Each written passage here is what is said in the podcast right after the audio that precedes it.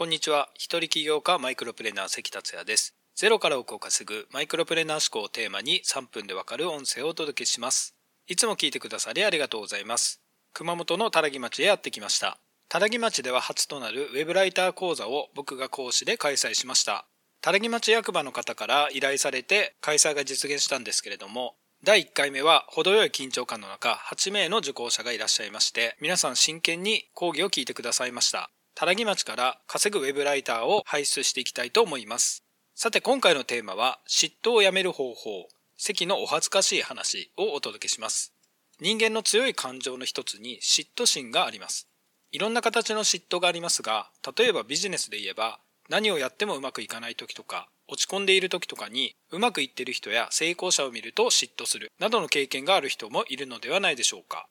他人を妬んだり恨んだりといった嫉妬心を排除したいと思いつつもなかなかなくならないんだよねと感じている人は少なくないと思います。この嫉妬心は成功したい人にとっては邪魔な感情です。とはいえ嫉妬とはある本によると動物的な発作であり全ての人がその発作を起こすとあります。さらに嫉妬を起こすと自分で制御できなくなり相手を破壊しようとする衝動となるともあります。幸せに成功したい人は嫉妬心を持たないようにした方がいいですよね。そこで今回は嫉妬をやめる方法を紹介します。より理解が含まるように僕のお恥ずかしい嫉妬心の話をします。過去どうしても許せなかったある人物への嫉妬心の話です。本当は1ミリも思い出したくもないのであまり話したくありませんがあなたの参考になればと思いお話しします。ある日5年間ほど心から信じてた人物に裏切られました。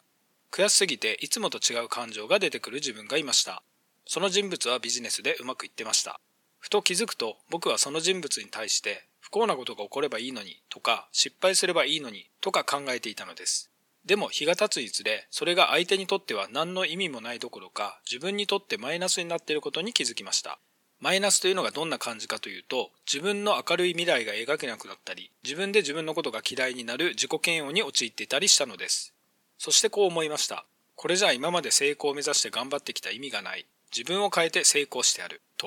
その人のことを忘れるようにして自分自身の成功へのモチベーションに変えることにしたのです。1年後に気づいたらそこには幸せな自分がいてあの時の感情は全て消えてました。今は思い出すことさえ全くしなくなりました。今話していて久々に思い出しましたがこれが僕の経験談になりますが嫉妬をやめたポイントはお分かりになりますでしょうか？それはその人のことを忘れるようにしたことです。忘れれば嫉妬心は消えます。嫉妬心をより深く理解してもらうためにもう少しお話します。なぜ嫉妬心が自分にとってマイナスになるかというと人を妬んだり恨んだりするとその人の言動が常に気になっている状態になるからです。その人がうまくいかなければいいと足を引っ張ってやろうなどという気持ちになったり最悪の場合はそれが気持ちで収まらずに行動に出たりします。つまり嫉妬心を持つことは自分の幸せよりも相手の不幸を願う方に時間や労力を使うようになってしまうんですよね。そしてもし自分が思った通りに相手が不幸になったとしましょう。果たしてそれで自分の心が満たされるのか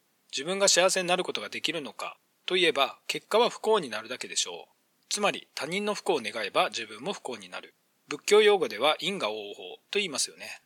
だから幸せに成功したい人は嫉妬心を持たないように他人のことを気にしないようにすることです。人目を気にすることなく自分がやりたいことやるべきことに集中していきましょう。今回は以上になります。最後まで聞いてくださりありがとうございました。それではまた明日お会いしましょう。